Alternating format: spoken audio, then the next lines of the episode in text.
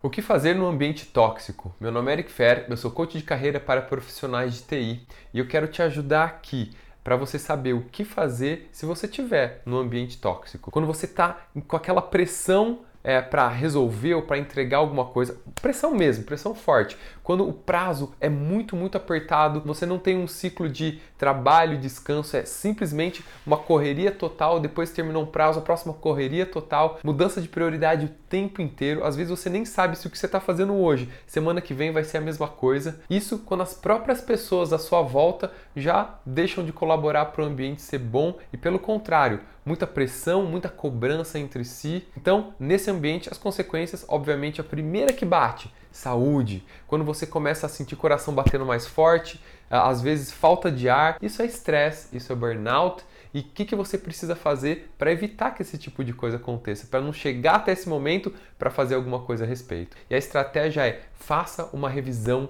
periódica. Então, uma vez por mês, coloca na sua agenda para você revisar o seu momento atual comparado ao seu plano de carreira e se está alinhado com o objetivo que você está buscando para a sua vida profissional. Se não, hora de agir. Se sim, segue em frente. E eu espero que essa estratégia seja útil para você. Eu sou Eric Fer, eu vou ficando por aqui. Um grande abraço e até a próxima.